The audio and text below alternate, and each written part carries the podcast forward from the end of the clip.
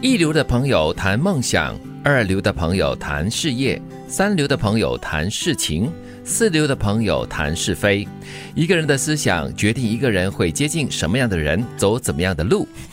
哎，我什么流的朋友都有嘞，近朱 者赤，所以你是三教九流近墨者我是三教九流，没有，我是呃三教四流，因为它这里有四流黑嘛。所以你非常入流。 哇，我喜欢这个押 韵。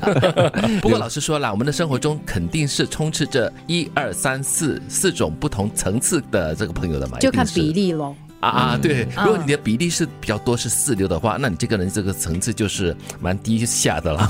感我是觉觉得了，朋友之间在聚会的时候聊天啊，就是游走在这四流当中的对，不可以只是谈谈梦想而已嘛。对啊就会觉得很虚幻。对嗯偶尔还是要谈一些很实在的。嗯是，但是我觉得啦，就是如果是非常那个感情不是很深厚的朋友，你大概跟他讲你的理想，讲你的谁管事你 啊业，他大概也没什么兴趣了。所以不哈熟悉的朋友，可能就是由是非开始谈 起，比较比较容易引起共鸣嘛。但是也不很吗难说，因为有些人也是不谈是非的， 啊，也是，或者或者是说不跟陌生人或者不熟的人谈是非。嗯嗯嗯，我觉得最好的朋友、最上流的朋友呢，就是谈生活。嗯，又或者提醒我们自己啦，如果你见到人讲的都是是非的话，那你就要考虑一下自己的格调了。对，是你要那自我我检讨打了开话匣子最容易的了，在新加坡的这样的一个环境里面，说吃的了啊，或者旅行啊，啊。就八九不离十，是属于比较安全的话题。不过老实说，这句话呢，也是提醒大家了，就是你交朋友的时候呢，不管是在什么年纪哈，交朋友还是要慎选的啦。嗯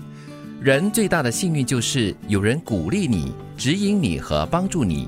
所谓的贵人，也不是直接给你好处或者是带来利益的人，而是拓展你的眼界、给你正能量的人。你们生命中有没有常常出现贵人呢？我相信每个人的生活当中呢，或多或少都会，嗯就是有所谓的贵人。对啦，嗯，可能在你面对生活的那个大起大落的时候啊，挑战的时候啊，突然间有个人他就就在那个点上出现的，嗯给了你一线希望。对，这个贵人可能就是如这句话所说的，他不是给你直接的好处，或者是带来一些某些利益的人啊，他可能就是在你最艰难的时候呢，作为一种陪伴，那已经是很重要、很好了哦。正如这里所说嘛，他未必就是给你好处或者是利益的。这个贵人哦，嗯有时候我在想，说不定就是你最讨厌的人，啊啊但是就是因为在你当时的那个处境，他说了一句话，做了一件事，就点醒了你，啊，可能你当下听了过后呢，心里很不是滋味。受刺激了啊啊，就或者突然间开窍了，或者是领悟了。所以对我来说，这也算是个贵人啊。对即便可能我跟他关系不是很好，或者我不是很喜欢他 对对，但是还是要感谢他。同意同意，嗯他拓展了你的眼 界，是真的。这里这里所说的嘛，对吗？但是他刚开始可能会给你的一个比较负能量，但是呢，可能你在受到刺激过后呢，就给自己制造很多的不同的机会，跟努力的去争取某些东西。所以像德明讲的呢，就是贵人他可能是以不同的形象出现在你的生命当 他中，可能是在以一个魔鬼的化身啊在你面前晃过，有的只是嗯时候他讲的话是轻描淡写的，他也对可能影响你的一生。对呀、你羡慕的生活背后，往往有你熬不了的苦。人生是一个天平，一个托盘叫人前富贵，另一个托盘叫人后受罪。这两者永远都是平衡的。要想人前显贵，必定要人后受罪。